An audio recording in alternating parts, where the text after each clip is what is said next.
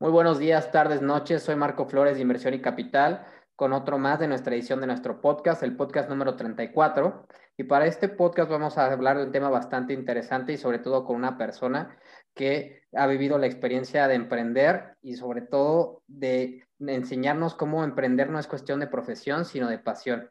Y para este podcast tan interesante nos acompaña Adolfo Zavala. Adolfo, ¿cómo estás? Muy bien, Marco, muchas gracias. Muy contento de estar aquí en tu programa este, pudiendo compartir mi experiencia con ustedes. Muy agradecido de que me hayan invitado. Adolfo ha trabajado más de 19 años en la industria inmobiliaria desempeñando varios puestos claves, entre ellos estructuración de deuda y asset management. En 2015 funda Expansive MX, detectando una necesidad para los pequeños inversionistas. Adolfo además estudió economía en el Instituto Tecnológico Autónomo de México y cuenta con un MBA por el Instituto de Empresas en Madrid de España. Adolfo, aquí en México decimos que más sabe el diablo por viejo que por diablo, y tú ya eres un viejo de lomo de mar en la industria inmobiliaria. Queremos iniciar este podcast con una pregunta que, sabemos es compleja, pero quisiéramos saber cuáles consideras que son tus highlights dentro de estos 19 años de carrera que has tenido dentro de la industria inmobiliaria. Mira, pues he pasado por varias, en estos 19 años he jugado con varias cachuchas. Te platico un poquito. Eh, mi primera incursión al mundo inmobiliario empieza en el 2002, que regreso de la maestría. Creo que hay un antes y un después. Antes de irme a la maestría había estado trabajando como buen economista del ITAM en el sector público. Trabajé en la Secretaría de Hacienda y Crédito Público y trabajé en Pemex, en la parte internacional de Pemex, en PMI, ¿no? Pues interesante, sin duda alguna, me dio buenas tablas estar en el sector público, pero como que no me, no me acababa de agradar y bueno, pues me voy a hacer el MBA porque también dije, oye, pues economía está muy interesante, pero pues quiero algo como que más, más aplicable a, la, a los negocios, ¿no? Y en la Secretaría de, de Hacienda era pues en cuestión de modelos econométricos, etcétera. Y entonces regreso de la maestría que, que hice allá en España y entro a Reichman International, que es la empresa que construyó en su momento la Torre Mayor, ¿no? Entonces, y me meten a hacer marketing. Eh, algo que nunca había hecho, pero pues bien interesante. Eh, empecé a hacer marketing y a cómo poder posicionar a Torre Mayor dentro de la psique del mexicano, cuando todos los corporativos estaban yendo hacia Santa Fe, a Santa Fe, ¿cómo decirlo? Oye, pues creo que el, el CBD o el Central Business District está aquí en, en, la parte de reforma, ¿no? Entonces ahí estuve en la parte inmobiliaria con la cachucha del desarrollador inmobiliario, tratando de, de traer, atraer clientes a ese edificio, ¿no? Posteriormente me voy a CB Richard Ellis y en CB Richard Ellis me dedico a hacer, representar a los clientes, empresas extranjeras como Google, como Microsoft, etcétera, etcétera, en su búsqueda por espacio inmobiliario aquí en la Ciudad de México, ¿no? O que se quieran reubicar. Entonces, en esa parte de CB Richard Ellis, pues, pues consultoría o brokeraje, pero estaba yo en la parte de cuentas corporativas eh, desde el punto de vista del usuario, entonces, primero estuve desde el punto de vista del desarrollador, después del usuario, y después me voy a, G Real Estate, ahí estuve nueve años, y en la, primera parte en, en, G estuve en la parte de Asset Management, y en esta parte de Asset Management, pues es ver qué le duele al edificio, cómo lo compones, mucho desde, desde el punto de vista del tenant que está habitando dicho edificio, porque eran bienes raíces industriales. Y después de, estar unos años en, esa posición, me hacen la, invitación de regresarme a México, a la parte de capital markets o a la parte de sindicación de deuda, cuando era muy grande el, loan o el préstamo que nos pedía nuestro cliente y, teníamos ciertos buckets, entonces se sobrepasaba ese, ese presupuesto, por así decirlo, pues lo que hacíamos era sindicar esa deuda con otros bancos e invitarlos a participar en ese negocio, ¿no? Y eso era porque o el exposure era muy, muy alto con ese cliente en específico o era muy alto eh, con ese asset class, ¿no? Entonces era pues, sindicarlo y un banco convencional no entiende la parte eh, del negocio de real estate como lo entiende eh, pues un lender, como en este caso fue G, ¿no? Entonces, pues era explicarles entonces, tu, contestando tu pregunta, ¿qué considero yo que fueron mi, pues creo que es un poco de todo, ¿no? El haber estado en los zapatos de, de, de, varios players dentro del sector inmobiliario te da un conocimiento pues mucho más integral y más amplio de qué le duele a la industria, ¿no? O dónde puede estar un área de oportunidad interesante. Entonces, si, si yo te dijera, oye, yo nomás he trabajado en la parte de real estate desde el, desde el punto de vista de quien presta dinero, pues está interesante, pero cuando tienes una visión global de realmente los diferentes actores, creo que te da algo mucho más, un perfil mucho más redondeado, por así decirlo, ¿no? Adolfo, estudiaste un MBA en el extranjero, puntualmente en Madrid. ¿Por qué elegiste esa ciudad? Y si nos podrías platicar un poquito sobre tu experiencia estudiando. Claro.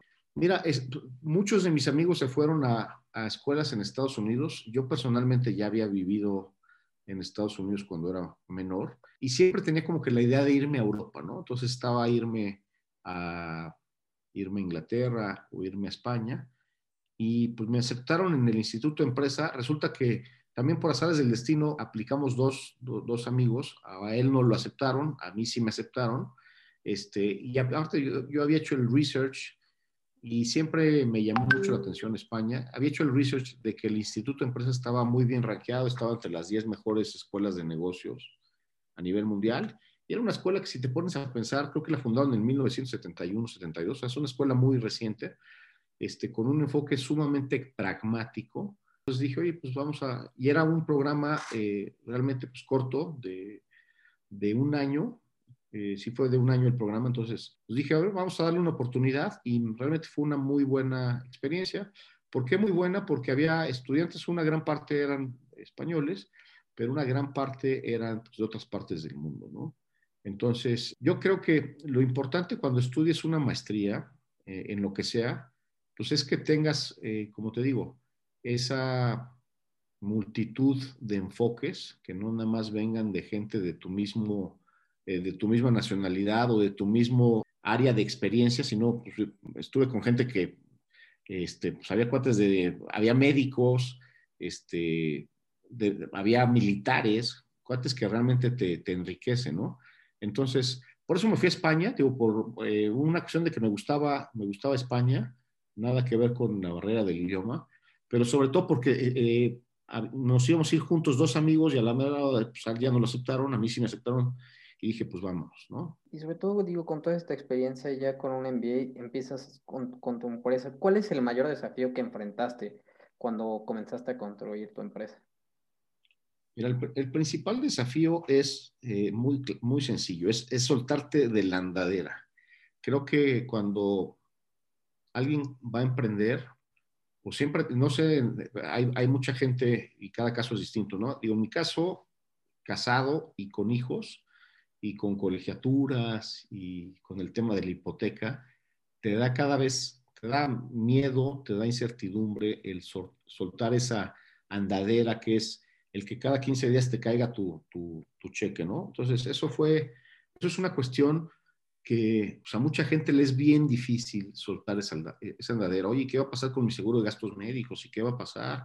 Este, y, y, y, realmente has visto esa típica foto del caballo que está amarrado a una silla de plástico, ¿no? Simplemente el caballo se podría ir con la silla corriendo y, y, tienes esa como, como ese techo mental, ¿no? Entonces, para mí eso fue una cuestión que me daba miedo, en, mi caso, pues mi esposa me apoyó, me dijo, órale, si, si tienes esta, esta inquietud, pues hazla. También se dio una cuestión coyuntural muy importante. En el 2015 se vende el negocio de G Real Estate, el negocio de Core, o el negocio de los préstamos. Entonces se, se, le vende a un fondo de private equity que es, que es Blackstone a nivel mundial.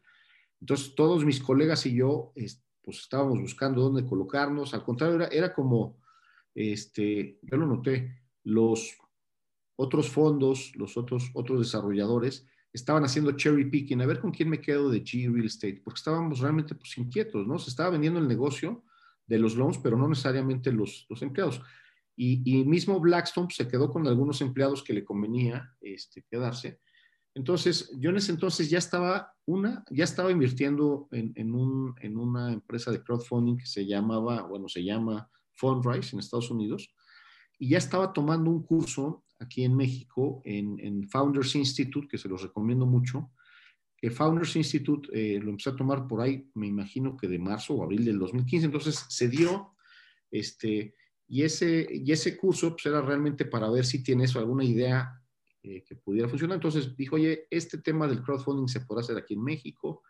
este, empecé a salir al mercado, preguntarle a los desarrolladores, oye, a ver, explícame cuál es el proceso que más te duele. Y al inversionista o, al, o a la pequeña persona, pues también, ¿no? Porque yo lo veía, los loans que hacíamos nosotros era por lo menos 5 millones de dólares. Entonces, uno, pues ese loan no se lo vas a dar a cualquiera.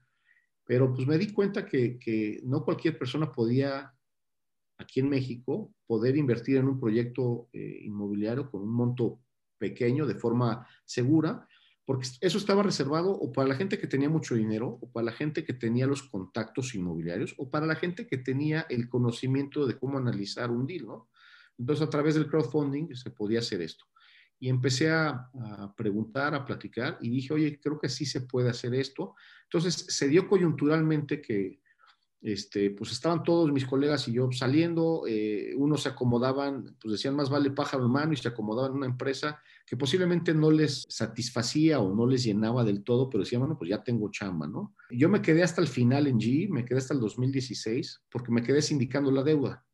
Este, entonces me quedé hasta el final eh, terminé toda esta tesis del Founders Institute de tres o cuatro meses, bastante rigurosa, por eso te digo, lo recomiendo para aquellas personas que quieran de pronto emprender que pasen por ese tipo de, incubadora, que testeen sus ideas, etcétera. Y así fue como, como lo lanzamos, ¿no? Lo fundamos en el 2015, lo echamos a andar realmente en el 2016, que, que a mí me, o sea, me liquidan de G, me liquidan realmente pues muy bien. Pues tenía también un poquito de ese colchón, decir, vale, pues vamos a empezar, este, no estoy desamparado, porque también es bien difícil, oye, pues me voy a volver emprendedor si no tienes un poquito de backup de ahorros o algo, ¿no? Y así fue. Durante esta etapa y todo lo que has tenido desde tu experiencia, ¿algún coach o mentor que haya influenciado positivamente en ti como líder? ¿Cuáles creen que hayan sido sus principales aportaciones? Claro, y, mira, regreso, ¿cuál es el mayor desafío que enfrentaste cuando comenzaste a construir tu empresa? Pues una, digo, el desafío personal de soltarte, pero tener el apoyo. Pero desafíos, fíjate, es, creo que hay, hay, yo te diría un par de factores bien importantes. Uno es el capital humano el capital humano, porque es bien difícil ser one man show, ¿no? Entonces, pues tienes que tener a alguien o algún grupo de locos que te sigan, ¿no? Eh, en, este, en este sentido, pues conocí a mi socio y, pues tuvimos una visión, que esa visión pues fue contagiosa con otras personas que nos siguieron. Y es bien importante el factor humano, tener a, a, personas que te, que te impulsen y que te hagan más eh, sólida presa, o sea, que, que haya, persona que, que haya personas que vean donde tú no, no, necesariamente tienes una visión. Si tú no eres bueno para la parte financiera, pues que tengas un cuate que sea bueno para los números. Si hay una persona que es buena para la parte de estrategia, pues tráetela, ¿no? Entonces, hacer un buen equipo es uno de los challenges más importantes. También hay una máxima que, que me gustaría compartirles que es, y la dicen en inglés, ¿no? Hire slow, fire fast. De pronto queremos, eh, te presentan a alguien, dicen, este cuate es un crack, en programación. Y pues te lo traes y resulta que es un fiasco, ¿no? Entonces, yo creo que cuando alguien haga su empresa, pues realmente tienes que pues, poner en papel en qué eres bueno, también saberte humilde, decir, oye, en esto, pues no soy el mejor, entonces aquí hay una pata coja que tendría yo que traerme a alguien, ¿no? Entonces, conformar ese equipo es algo bien importante, poder conformarlo, es uno de los mayores desafíos y, y pues tener la convicción de hacerlo, ¿no? Porque yo siempre dije, oye, a mí no me gustaría ya llegar de viejito y, pues, imagínate ser siempre empleado y, pues, no. Entonces, este, siempre tienes ese, ese, gusanito. Entonces, a la gente que tiene ese gusanito, creo que vale la pena que lo exploren. Mientras más chavos sean, mucho mejor, ¿no? Pues hay, hay un balance ahí. O sea, puedes ser muy chavo, tienes menos que perder, pero también tienes menos tablas para hacerlo bien. A medida que tienes más experiencia laboral, pues tienes más tablas de poder hacer las cosas bien. Este, pero igual también tienes mayor riesgo, ¿no? De que si es un fracaso, pues este, pues puedas perder, yo qué sé, temas hay personales, ¿no? Con tu, con tu familia, ¿verdad? Toda la etapa que, que llevas al, de, de, desarrollo de carrera y lo que has ya creado, ¿algún coach o mentor que haya influenciado positivamente en ti como líder? ¿Y cuáles crees que hayan sido sus principales aportaciones? Y no me gustaría decir nombres, pero evidentemente ha habido varios jefes que tuve, que cada quien tiene diferentes cosas recuerdo mucho un jefe que tuve en Monterrey que me decía, oye, tú de pronto eres como muy, saltas a una conclusión sin antes analizar todas las aristas y todas las vertientes. Y eso eh, influyó mucho en mí, que es lo que te decía. Entonces yo decía, oye, no, pues yo creo que esto en una junta y de pronto era por querer participar o porque tenía de primera instancia una pincelada, pero no, pues hay que ver toda la pintura completa para poder hacerlo, ¿no? Sin duda alguna.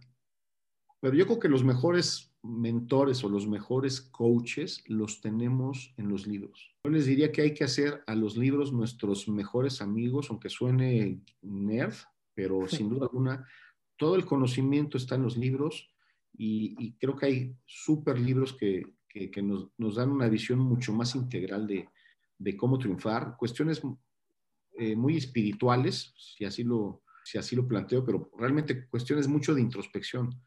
Este, y hoy en día, en, en estas nuevas generaciones y en estos nuevos tiempos que nos eh, estamos viviendo, pues también todo nos gusta aquí y ahora. Y las cosas, como bien dice el dicho, los proverbios y los dichos son muy sabios, pues Roma no se construyó en un día, ¿no? Entonces, pues hay que poner mucho de parte de uno y hay que saber ir construyendo las cosas. Entonces, pues hay libros que efectivamente también influyeron mucho y podría considerar coach a varios de esos autores o a esas autobiografías, sin duda alguna. Antes, digamos, era muy complicado invertir en bienes y raíces. Hoy en día, con el surgimiento de la tecnología, han surgido esquemas pues, que permiten a los pequeños inversionistas ¿no? poner su dinero en desarrollos inmobiliarios, como es el caso del crowdfunding inmobiliario, que con una cantidad pues considerada relativamente mínima de dinero nos permite pues invertir en bienes y raíces, ¿no? Actualmente eres CEO y cofundador de Expansive, la cual pues es de las tres empresas más importantes de crowdfunding inmobiliario en México. Si nos podrías este, compartir con nuestra comunidad cómo funciona el crowdfunding inmobiliario. Claro, mira, el crowdfunding no es otra cosa que cuando nos ponemos de acuerdo muchas personas para tener un fin común, eh, lo podemos hacer. Y el crowdfunding inmobiliario y específicamente en lo que nosotros nos enfocamos en Expansive, es en, eh, juntar un monto importante a través de, la plataforma, a través de muchos inversionistas. Tenemos proyectos que puedes invertir desde mil pesos, que realmente creemos que es, es un ticket pues, bastante democrático para que cualquier persona pueda hacerlo. Entonces, de pronto levantamos dos, tres, cuatro millones de pesos en una campaña y ese dinero lo ponemos a trabajar prestándoselo a ese desarrollador. O sea, un desarrollador le va a decir, oye, te presto mil pesos pues porque no le alcanza ni para, para nada, ¿no? Pero cuando tenemos este, 200 inversionistas y cada quien puso 10 mil, 15 mil pesos y levantamos 4 millones, es un, es un monto interesante que nos da ese acceso a prestar al desarrollador y a un desarrollador que tenga una buena trayectoria, prestarle ese dinero y tener rendimientos pues muy por encima de lo que podrías tener si tuvieras tu dinero guardado en el banco, que se me hace la peor este, tontería que pudiéramos hacer, es tener tu dinero en el banco y, las tasas que te dan, ¿no? Entonces, el crowdfunding o el fondeo colectivo lo que hace es, a través de esta plataforma tecnológica, levanta el dinero de 100, 200 inversionistas, ese monto lo destina a un proyecto que todos estemos de acuerdo, que nos interese, y ese proyecto, ahorita les platico un poquito del, del, proceso, pero ese, ese, monto que le damos, pues tiene un, un, un éxito, ¿no? Tiene, oye, este proyecto es a 12 meses, a 18 meses, va a tener pagos mensuales, va a tener pagos bimestrales de, de, eh, de, interés y el capital se te regresa al final. ¿Y cómo vamos? Pues también vamos a hacer que haya, o que haya algún tipo de provisión que si este cuate se le atora la carreta o no puede, pues nos podamos cobrar de alguna manera. Entonces también tenemos los mecanismos para, para, para podernos cobrar, ¿no? Y esto pues lo hemos ido a, través de los años perfeccionando, lo hemos ido puliendo, ¿no?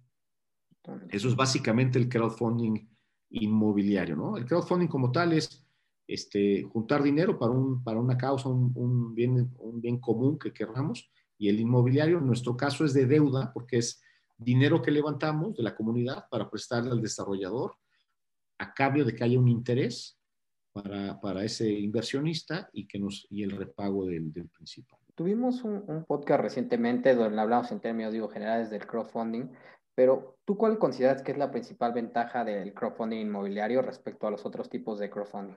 Es una excelente pregunta. Mira, yo eh, invertí en varias empresas de crowdfunding y, por ejemplo, hay un crowdfunding que le llaman peer-to-peer o P, 2 p que es cuando yo agarro y presto mi dinero porque hay otras personas que necesitan mi dinero, ¿no? Entonces, el cuate de la miscelánea, el cuate que tiene la este, tintorería, etc. Entonces, ese tipo de crowdfunding, en mi experiencia personal, decían, oye, tienes 10 mil pesos, tienes que pulverizar tu inversión en 100 diferentes campañitas. Entonces, mis 10 mil pesos me los hacían eh, prestárselo a 100 diferentes personas que buscaban financiamiento. Entonces, era, bueno, un dolor de cabeza. Creo que de esos 10 mil pesos coloqué 7 mil y luego, entonces, era, era, me consumía mucho tiempo. Me ponía yo a ver, oye, este cuate me está pidiendo dinero para irse de vacaciones. Este cuate me está pidiendo dinero para este, arreglar su taxi. Verdaderamente un relajo. O sea, el, el, deployment o el poder canalizar tu capital para mí fue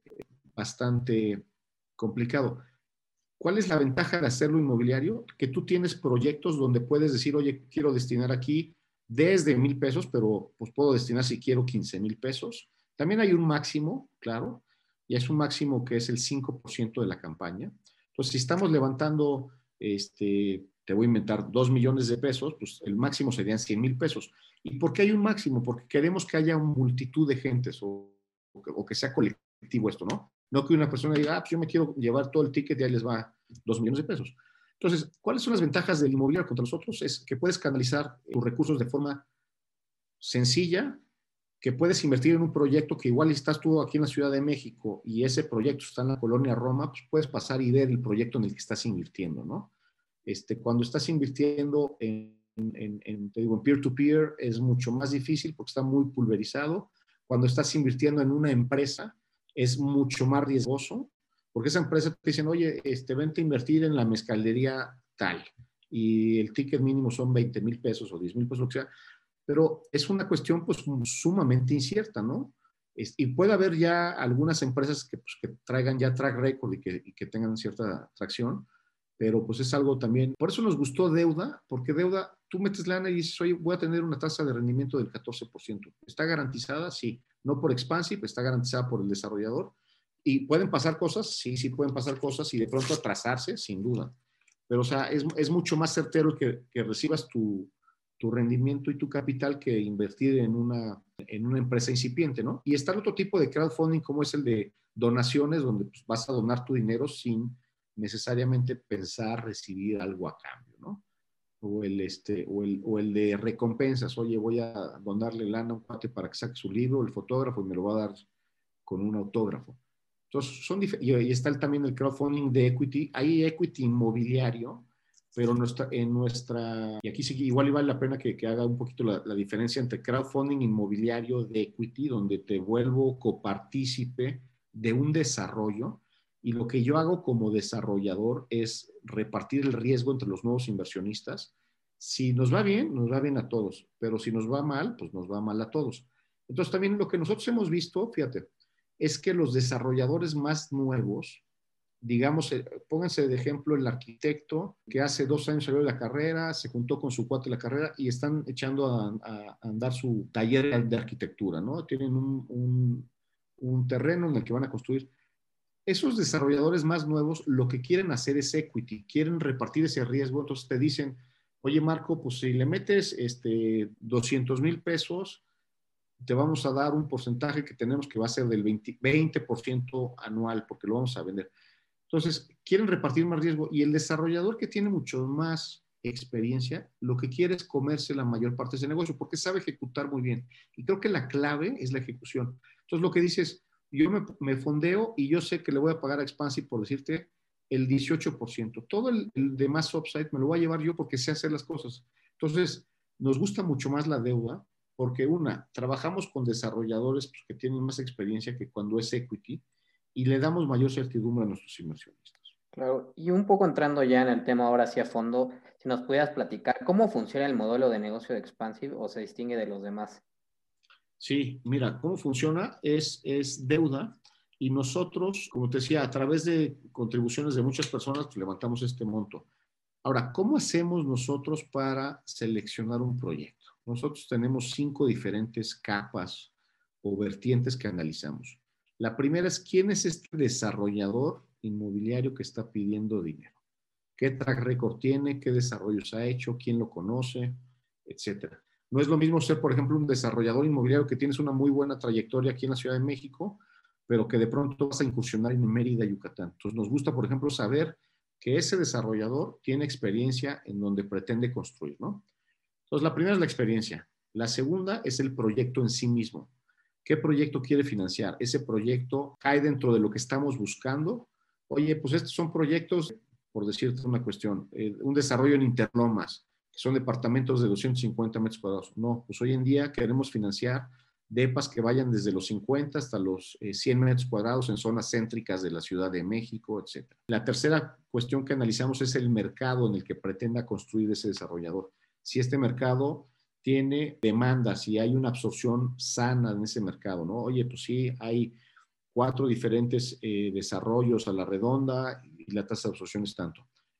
La cuarta parte que vemos es la proforma financiera. ¿En cuánto va a dar el metro cuadrado? Este, ¿Contra qué está compitiendo? ¿Cuánto, ¿Cuáles son los fees que ese desarrollador está cobrándole a los inversionistas por este, invertir en ese proyecto? Y la quinta, y no por eso última o, menos importante, es la garantía que está dispuesto ese desarrollador a entregar para que le, podamos levantar el dinero. Entonces, son esas cinco vertientes las que, las que nosotros revisamos. Esto es lo que le llaman el due diligence o la debida diligencia que hacemos para cada uno de los proyectos. Y una vez que decimos, oye, este proyecto queremos que vuela, está interesante, tiene una buena garantía, se ve que es, bueno el desarrollador, que puede ejecutar sin ningún problema en un mercado con demanda. Lo damos al comité de evaluación, que lo tenemos conformado por personas del medio financiero y el medio inmobiliario, para que también lo revisen ¿no? y nos den sus inputs. Igual están viendo ellos algo que nosotros no estamos viendo. ¿no? Y bueno, pues ya ponemos el proyecto en, la plataforma. Es un proyecto donde tenemos la mayor parte de la información y a diferencia de un banco, lo que hace Expansive es darle al inversionista potencial la mayor eh, cantidad de información para que el inversionista haga una, una decisión lo más educada posible, ¿no? ya, pues en esa, ya en la plataforma pues puedes invertir directamente, te digo, dependiendo del proyecto. Hay proyectos aquí en la Ciudad de México, hay proyectos en otras partes de la República, donde puedes invertir y el proyecto mismo te dice, oye, este proyecto te paga eh, mensualmente y es un proyecto a un año y tiene posibilidad de prepagar, ¿qué es esto? Igual el desarrollador dice, sí, estoy eh, contratando una deuda cara con Expansive, este, pero me urge eh, el dinero para tal cuestión y si puedo en seis meses quitarme de la deuda de Expansive, nos prepaga, ¿no? Lo cual es un, es un problema feliz, un happy problem. Pues básicamente así es como funciona. Revisamos el proyecto, lo ponemos a disposición para que la gente pueda, para que la gente pueda escogerlo. Y una vez que escoges un proyecto, Marco, pues es muy fácil el onboarding para que un inversionista pueda invertir necesitas tener una cuenta bancaria, o sea, no aceptamos depósitos en efectivo de, ninguna manera, tienes que tener una cuenta bancaria, tienes que subir tu comprobante de domicilio, una identificación oficial, que puede ser pasaporte o INE, se te asigna un número de cuenta, específicamente una cuenta clave, específicamente a ti, y pues puedes invertir muy rápidamente. Ahora, hay un tema que eh, tú escoges un proyecto y ese proyecto, te voy a inventar, está al 70% de la campaña. Entonces metes tu dinero a Expansive y esa campaña pues sigue levantando dinero. Tu dinero no te va a producir ese 14 o 15% en tanto el dinero de todos los inversionistas se le pase al desarrollador. Y se le pasa pues firmando, ya sea un fideicomiso o firmando un contrato de crédito con garantía hipotecaria. Entonces puede ser que tu dinero esté en, la, en, eh, en, la campaña, en Expansive, te voy a inventar, eh, vamos a decir 22 días hasta que se mete el dinero esos 22 días que está tu dinero en Expansive, pues también te da cierto interés, pero es un interés pues, muy, muy poquito, que es lo que nos da el banco por estar haciendo reportos de forma. No sé si quedó claro o, de pronto me extendí demasiado. No, yo creo que es, digo, bastante claro y lo que también valdrá la pena destacar es este, al final del, del tema de los inversionistas, cómo funciona el, el proceso, digo, colocan la cuenta y luego ellos, por ejemplo, cuándo podrían esperar este, recibir los intereses o cómo funciona esa parte. Exacto. Una vez que tú entras un proyecto y ese proyecto está, te, voy a inventar al 70% y a las tres semanas de que metiste tu dinero se cierra la campaña. Entonces se le manda un mail a todos los inversionistas que invirtieron en esa campaña y dicen, señores, a partir de hoy ya se pasó el recurso al solicitante, a partir de hoy está tu dinero y, vamos a ponernos que la fecha fue el 15 de, abril. A partir del 15 de abril tu dinero este, ya, está, ya está puesto a trabajar y este proyecto tiene pagos mensuales. Entonces, pues, el 15 de mayo tendrías que tener tu primer pago de intereses. Son, son interest only todos los pagos y al final se te, se te regresa el capital. Entonces, ¿cómo, ¿cómo recibes ese dinero? Lo recibes a través de tu wallet. y ese wallet es un wallet virtual, es un monedero donde tú te metes a, a Expansive y dices, ah, ok, ya me cayeron 1.500 pesos de intereses. Entonces, todos esos 1.500 pesos de intereses los puedes ser el call y decir, quiero que me los depositen en mi banco. Entonces, ¿quieres hacer un retiro? Se te mandan a tu banco inmediatamente. O los quiero reinvertir en otro proyecto, ¿no? Si fuera el caso. Lo que estamos haciendo es, ahorita cualquier inversionista pues puede reinvertir en cualquier proyecto montos menores. Entonces, tienes que ser inversionista para poder tener ese beneficio. Si, por ejemplo, tú tienes en tu wallet 700 pesos, te puedo decir, oye, en esta campaña los puedes reinvertir en, eh, de 700 pesos, aunque el ticket mínimo es de 1000, te podemos aceptar a ti, Marco, por ser inversionista 700 pesos, ¿no? Este, y bueno, pues así vas teniendo eh, los pagos mes a mes. Hacemos que los reportes de avance de obras sean trimestrales y ese reporte nos los manda el desarrollador. Nosotros lo lo distribuimos con los inversionistas, les mandamos un mail y en su dashboard tiene el inversionista un dashboard donde puede checar, hay una especie también de como de correo, pero puede checar el, el, el, reporte de avance de obra y ya cuando viene el término de la, de la inversión, pues también se les avisa. Ahora, es importante también comentarles que de pronto el desarrollador, y más ahorita en, épocas de la pandemia, creo que ya pasamos lo peor, espero, pues se atrasa, ¿no? Entonces, oye, pues pensaba pagar el, el, el loan el 11 de, diciembre, bueno, pues eh, lo pagó en enero, por decirte algo, ¿no? Pero bueno, ¿qué pasa? Pues tú también tienes intereses adicionales porque se tardó ese, ese desarrollador en pagar. Y, y también hemos tenido, también hay que decirlo, también hemos, eh, hemos, tenido un tema con un desarrollador donde le tuvimos que meter una demanda para que nos pagara, ¿no? Entonces, no todo es color de rosa. Pero si tienes las garantías muy claras y tienes el contrato de crédito con dientes, porque si no te quieren pagar, lo puedas ejecutar, este, pues nos da bastante tranquilidad. Sí, claro, a, ti ti, a los inversionistas. Y justamente tocaste un tema que me gustaría más profundizar. ¿Cómo escoge invertir en un desarrollo? Porque digo, esa es una clave fundamental de, de, este modelo, ¿no? Analizamos cinco cosas, analizamos cuál es la trayectoria o la experiencia de ese desarrollador. Nos gusta que tengan su experiencia, que ya hayan construido. Si es su primer desarrollo, pues creo que nosotros no vamos a ser quien nos puedan fondear. Nos, nos, fijamos qué tipo de desarrollo es el que quiere financiar. Actualmente financiamos únicamente residencial, residencial medio, medio alto, pero vamos a, financiar naves industriales, este, bodegas, queremos ser, y, queremos ser también algo, algo de pronto de retail o de usos mixtos, retail con, con residencial, pero lo dejamos muy claro ahorita, es, es, es residencial este, nos fijamos en el, mercado en el que ese desarrollador va a construir el proyecto. Es un mercado que, que digo, que esté sano. Eh, no necesariamente tiene que ser un mercado de moda, no, no, tiene que ser la Condesa, no tiene que ser la Roma, porque tiene que tener fundamentales de que nos digan, ok, este, este mercado este, está siendo demandado, ¿no? Nos fijamos en la parte financiera, oye, tiene créditos este cuate con otros eh, con otros bancos, sí, oye, ¿cuánto estás pagando? ¿Qué fuentes de repago tienes alternativas? Porque no nos queremos únicamente decir, oye, eh, mi fuente de repago de Expansive es que vendas los departamentos, ¿no? O sea, y si no los vendes por alguna razón, yo ya me quedé este, cruzado, pues no, me interesa que tengas otras fuentes de repago, me interesa saber cuál es tu relación eh, patrimonial, este, siempre a los contratos les metemos un, tema del obligado solidario, tú puedes sacar un crédito pero aparte metemos a alguien muy cercano a ti, puede ser tu esposa, puede ser tu papá, este, donde si incumples, pues también te lo llevas entre las, entre las piernas, ¿no? Este, y por último, pues cuál es la garantía que, que ese, de, ese desarrollo o ese solicitante está dispuesto a, a, ofrecerle a Expansi para que tengamos la tranquilidad de que nos va a pagar y que nos va a pagar en tiempo y en forma, ¿no?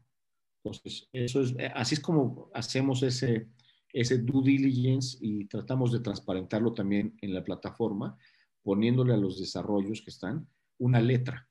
Y esa letra es A, B y C. A es un proyecto, trae una letra A y está en verde. Es un proyecto con el cual nos sentimos muy tranquilos.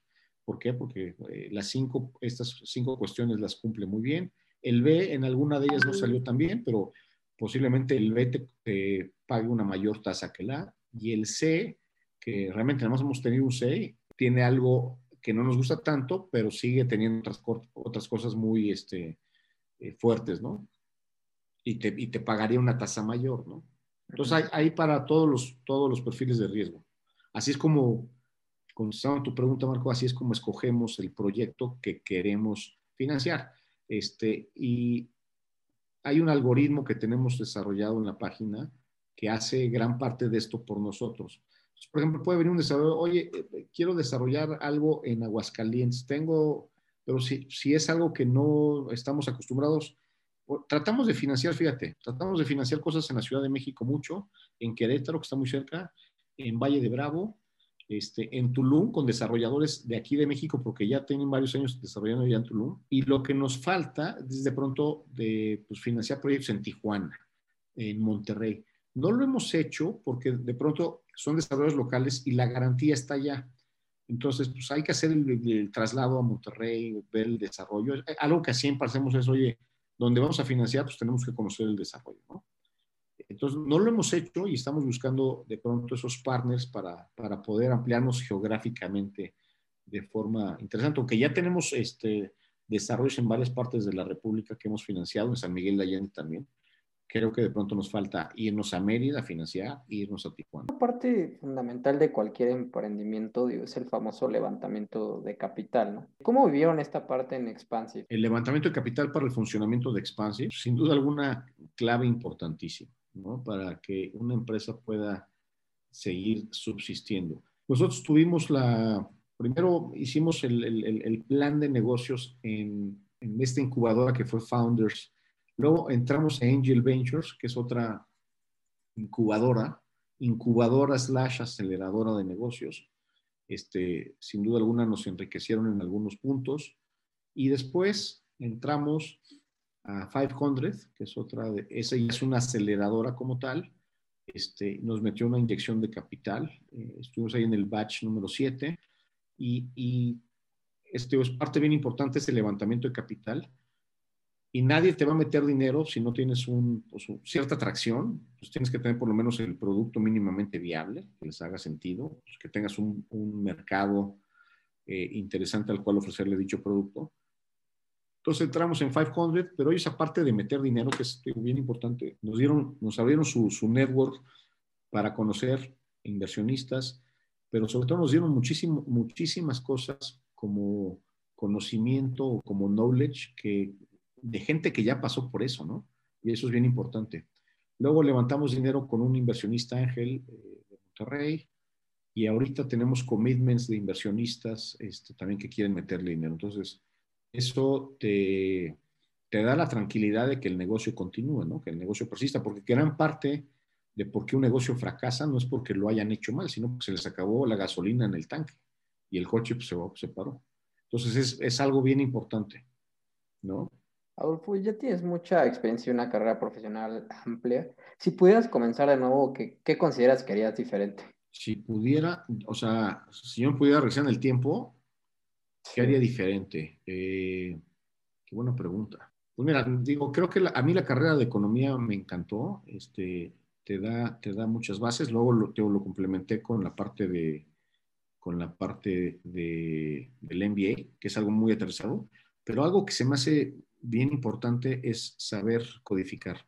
Creo que eso es algo que yo le tengo, tengo un hijo de siete años que le estoy, le estoy enseñando a codiar algo. Este, porque creo que si tú puedes, fíjate, creo que hay dos skills bien importantes en el mundo y que si lo sabes hacer, te puedes comer al mundo. Una es saber construir algo desde cero. ¿Y cómo construyes algo desde cero? Sabiendo código, ¿no? Puedes hacer una aplicación, puedes crear un programa. Entonces, si sabes código, puedes tú crear algo. Y luego, si tienes el skill de las ventas, si puedes crear algo y puedes venderlo, pues puedes ser el rey. Entonces, esas dos cuestiones, ventas, es importantísimo, porque si tú no puedes transmitirle a alguien el que crea en tu producto, pues está, muy difícil que alguien te pueda meter dinero, ¿no? Que alguien te pueda comprar algo, que alguien crea en tu visión. Entonces, aparte el, el, skill de las ventas y el skill de, de, poder crear algo desde cero, teniendo las herramientas a partir del código, esas son dos cosas que se me hacen bien importantes. Este, y que yo no aprendí código, digo, sé algo de código eh, hoy en día, pero pues muy básico, muy básico para poder entenderme con mi CTO, este, pero creo que es algo que sin duda, y, estoy aprendiendo, estoy aprendiendo código que, que no, en su momento no aprendí. Entonces, cualquier carrera es buena, cada vez también te, te transmitiría que es, igual no quiero sonar Este, pero es, las carreras convencionales cada vez son menos útiles. Creo que los skills que cada quien pueda estar agarrando por fuera, y estos skills pues, pueden, son cosas como, como este, marketing digital, como manejo de redes, este, cuestiones como blockchain, eso no te lo enseña, eh, no te lo enseñan en la universidad, ¿no? Igual te lo enseñan en la maestría, en un curso muy específico, pero todas esas cuestiones que tú puedas ir, esos building blocks o esos tabiques que puedas ir agarrando, eh, sin duda alguna te hacen una diferencia muy grande, ¿no? y, por ejemplo, a ti que de tu emprendimiento y todo lo que has generado, ¿qué es lo que te hace sentir orgulloso de Expanse? Pues mira, me hace sentir orgulloso, eh, creo que fuimos pioneros en este tema del crowdfunding, en que le hemos dado apertura o hemos tirado esas barreras de entrada para que muchísimas personas puedan hacer crecer su patrimonio. Eso me da mucha satisfacción personal, que hemos hecho una diferencia. Tenemos testimoniales de gente que realmente eh, pues les hemos cambiado, si no su vida, facetas de su vida importantes. Me da mucha satisfacción el haber creado esto desde cero. Creo que me desvié completamente del camino andado con mis colegas que hoy en día siguen trabajando en banca o siguen trabajando en, este, en fondos y haber emprendido un mundo completamente nuevo para mí. Este, entonces me da mucha satisfacción eso de que lo hemos, lo hemos logrado, de que me he podido soltar de esa andadera, que si tú me dices hoy en día, oye, ¿regresarías a trabajar? Pues bien difícil, muy difícil. Este, porque una vez que ya te soltaste y que dices, oye, no pasa nada, y, y que yo me, ahora sí que como dicen en España, me saco las castañas solo del horno, es bien difícil que regrese a trabajar, ¿no?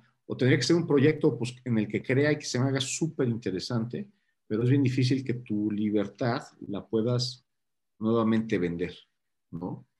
Entonces, yo creo que esas dos cosas me hacen sentirme muy, muy orgulloso. ¿Y hacia dónde va Expansive en los siguientes años? ¿Qué, qué objetivos o metas tienes? Mira, yo creo que el, el, el, primer objetivo es la cuestión de tener la autorización de parte de la Comisión Nacional Bancaria de Valores, que estamos como sabes, pues en eso ya desde hace como año y medio, en, en, que nos hace recomendaciones, nos hace este, ver puntos en los que posiblemente necesitamos fortalecer. Entonces, eso yo espero que se dé en los próximos dos meses, dos o tres meses, que también el tema de la pandemia vino a ralentizar todo ese proceso. Eso es lo primero. Y después creo que un proceso de consolidación nacional, teniendo partners en otras partes de la República para el modelo de Expansive y el modelo de crowdfunding nuestro, podérselo ofrecer, digo, se lo puedes ofrecer a cualquiera, pero qué mejor pues que, que eh, financies un proyecto en Tijuana y la gente de Tijuana esté invirtiendo en un proyecto por el cual puede pasar todos los días y verlo, ¿no? Porque de pronto, pues una persona que invierte desde Tijuana o desde Mérida, pues está haciendo el leap of faith y está eh, financiando un proyecto que está en la Ciudad de México y que no necesariamente, ¿no? Entonces, esa cobertura geográfica a nivel nacional y después de eso, te diría que internacionalmente hemos visto una inquietud de inversionistas aquí en México por invertir en otras latitudes, por ejemplo en Estados Unidos, en inversiones en dólares, que puedas financiar proyectos, por ejemplo, en Texas o en California, y que eso tenga una, una repercusión en dólares, les gusta, o este, este modelo de expansión, exportarlo a, a, Centroamérica, que también se nos han acercado grupos en Centroamérica, específicamente en Costa Rica, para poder pues, llevar el crowdfunding inmobiliario a esas latitudes. No hay nada de este estilo allá. Entonces yo te diría, eh, la parte internacional también está en nuestros planes, así la estamos viendo, ¿no? Y esto, pues crecerlo, pero a fin de cuentas creo que también el común denominador de todo esto es la inclusión financiera. Que le podamos llevar este tipo de modelos cada vez a más personas que de pronto, imagínate que tuviéramos, oye, puedes invertir desde 100 pesos y puedes invertir a través de de, este, de un Oxxo, aunque no estuvieras bancarizado. Me encantaría eso. Ahorita tienes que estar bancarizado, lo cual nos hace que no lleguemos a todas las gentes que nos gustaría llegar. Y los tickets pues, son mil pesos, que no es, o sea, es, es, poco para ti o para mí, pero igual y para una persona, pues mil pesos ya es considerable. Entonces, ¿qué más me encantaría democratizar? Decir, oye, puedes meterles desde 100 pesos y, y puedes tener mecanismos este, que sin perder del tema de KYC y de anti-money anti laundering, lo puedas tener a los ojos de la autoridad, pero puedas llegar todavía a más personas. Eso me encantaría. Yo creo que hacia allá vamos con todo esto de, de la tecnología.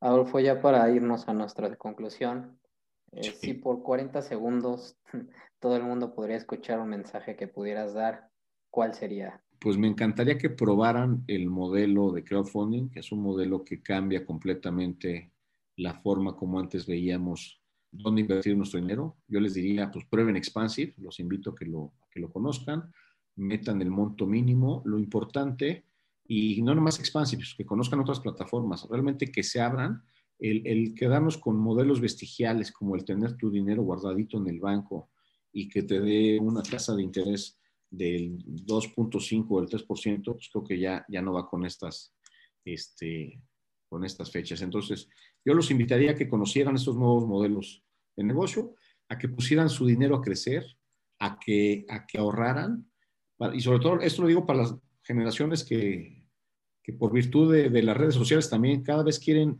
aparentar lo que no tienen y se gastan su dinero en cosas que, que te da la satisfacción inmediata, pero que en, en lugar de que empieces a hacer un patrimonio, a eso los invitaría, a que empiezan a conocer esos modelos para, para, para, y empiecen a pensar en su futuro, ¿no? Y algo les quiero dejar es eso, piensen en su futuro, pongan su dinero a trabajar. ¿Cómo? Pues a través tipo de, de plataformas. Oye, por ejemplo, ¿qué libros o contenido cambiaron tu vida o tu manera de verla que le podríamos compartir a nuestra comunidad? No me vayas a agarrar como, como Peña Nieto. no, cualquier contenido, no necesariamente libros, lo, lo, que sea. Acabo, que... acabo de leer un libro buenísimo que se llama The Psychology of Money. Mm, ya, sí. Que, que, me pareció súper buen libro, es un libro que tiene poquito. Creo que un libro así súper clásico que, que, a mí me cambió también la vida es El hombre en busca de El hombre en busca del sentido de Víctor Frank. Uh -huh. Man in Search of Meaning, es un librazo, es un psicólogo que estuvo en campos de concentración este, en la Segunda Guerra Mundial. Y otro libro que se me hace buenísimo, que es el de Skin in the Game, de, de Nicolás Taleb. Este, y este libro es, cuando yo voy a hacer, por ejemplo, un negocio, también hay que preguntarse, oye, ¿qué está poniendo la contraparte en ese negocio? ¿Realmente tiene skin in the game? ¿Están alineados los incentivos o no? Entonces, pues, creo que esos tres libros, pues, eh, pues también todo lo, que tenga que ver ¿sabes con quién, con este Gary Vaynerchuk, también se me hace un cuate muy acertado en estos tiempos. Pero así un clásico, creo que el, el, hombre en busca del sentido se me hace un muy buen libro, ahorita que me acuerdo. Ay, de, de, si, si, habláramos de libros, nos podemos ir largo y tendido aquí. Claro. Este, hay otro libro muy bueno que se llama Never Split the Difference, de Chris. DeVos, de un negociador. También es un muy, muy buen libro, ¿no? Este, pero es una buena pregunta. ¿Cuál, cuál sería el libro favorito? Pues este, no, no, no, no, no lo sé ahorita, no te quiero dar este, una, una, respuesta, pero creo que esos tres libros tienen para, para entretenerse. Black Swan también, del mismo Nicolás Nassim Taleb, es un librazo, ¿no? Porque de pronto no vemos las cosas hasta que están ahí, como fue la crisis del 2008 en Estados Unidos. ¿no? La pandemia, ¿no? La pandemia, exacto, sin ir más lejos. La pandemia, pues nadie la veíamos venir y vino a cambiar el mundo. Claro. Este, también estoy leyendo, estoy leyendo uno que se llama ahorita el, el el estándar Bitcoin de un cuate que se llama Saifoidin, un, es un eh, libanés, eh, pues súper interesante, súper interesante. Este, y ahí, ahí está el debate de los que creen en el Bitcoin y quienes no creen en el Bitcoin. Claro. Oye, pues por ejemplo, tema. del sí. tema de, del crowdfunding inmobiliario, ¿cómo la gente puede asesorarse más o qué contenido le puede recomendar a nuestra comunidad? Mira, tenemos un blog en, en, dentro de Expansive que tratamos de explicar cuestiones muy básicas de qué es el crowdfunding. Eh, entonces, creo que el blog tiene mucho contenido, tratamos de actualizarlo. Últimamente no lo hemos dejado un poquito de lado, pero tratamos de actualizarlo con temas de interés para todos. Entonces, yo les diría que se, se metan ahí, así como de primera instancia. Hay una herramienta que se llama medium.com, donde también pueden encontrar muy buena información de, de crowdfunding. Quora, este, y también los invitaría a que conozcan otras plataformas, que vean otro, otros modelos de, de, negocio, pero pues básicamente creo que la mejor herramienta para aprender, Marco, de crowdfunding, pues es invertir.